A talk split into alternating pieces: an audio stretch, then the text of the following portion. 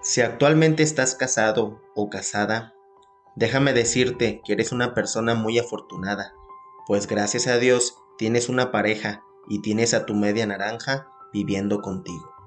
O mejor aún, gracias a eso ya tienes una familia.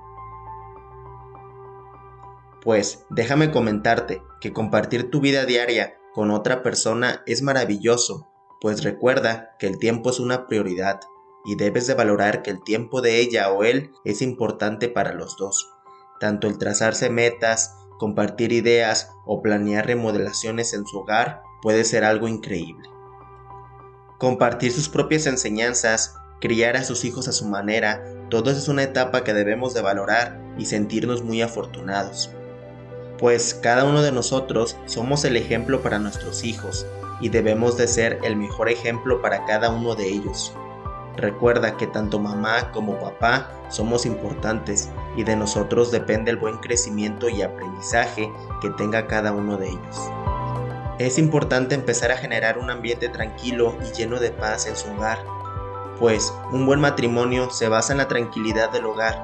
Eso dice mucho, pues cuando entras a un ambiente que está tenso, por lo regular se siente el estrés a más no poder por eso es importante que tanto como tu esposo o esposa estén de acuerdo y realicen de vez en cuando ciertas actividades que pueda generar una rutina divertida y diferente. La honestidad es un punto clave, pues si tienes algún problema, debes de compartirlo con tu pareja y de esa manera tendrás una idea extra de cómo poder afrontar ese problema de la mano de tu pareja. Ten en cuenta que muchas veces los problemas no se resuelven debido a la falta de comunicación.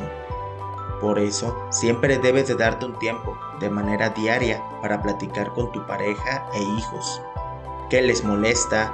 Preguntarles si están pasando por un problema en sus vidas, si necesitan algún consejo o quieren realizar una actividad nueva. Recuerda que debemos de ser innovadores, no se debe de caer en rutina ante nada, pues cuando se hace una rutina, por lo regular comienza el aburrimiento y con ello vienen pensamientos negativos. Siempre trata de hacer algo diferente y lo más importante, que esas actividades incluyan a toda tu familia. Para hacer sentir bien a tu pareja debes de ser cariñoso, detallista y decirle que es la mujer más hermosa del mundo, ya que si tu esposa o esposo sabe que su pareja aún le parece atractiva, tu pareja comenzará a sentirse más segura, más feliz y se podrá olvidar fácilmente de cualquier crítica. Recuerda que elogiar a tu pareja y hacerla sentir bien y enamorarla cada día más es un trabajo que se debe de hacer diario y principalmente hacerla sentir segura y demostrarle que ella es maravillosa.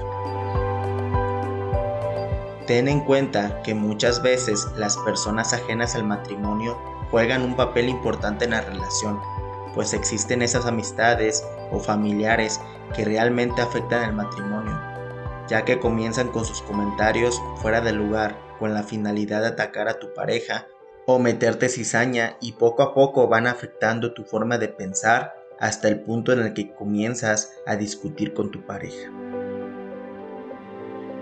Considera que cualquier persona que no respeta tu matrimonio tienes que evitarlas a toda costa, pues esas relaciones son totalmente negativas. En ciertas ocasiones no puedes dejar de ver a esas personas, pues a veces son parte de tu familia. Sin embargo, lo que sí puedes hacer es comenzar a poner ciertos límites con ellos.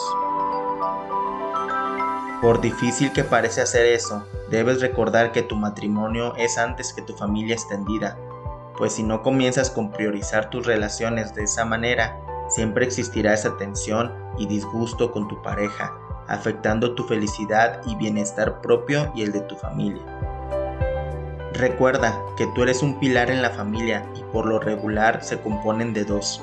Es decir, si uno está a punto de caerse, el otro pilar debe de soportarlo para seguir en pie. Y con esto hacer y reforzar la relación cada vez más. No te dejes caer en ninguna tentación, siempre busca lo positivo y lo mejor para ti y tu familia. Cuídate mucho, no dejes de soñar y sobre todo no dejes de prosperar, Dios te bendiga hoy y siempre.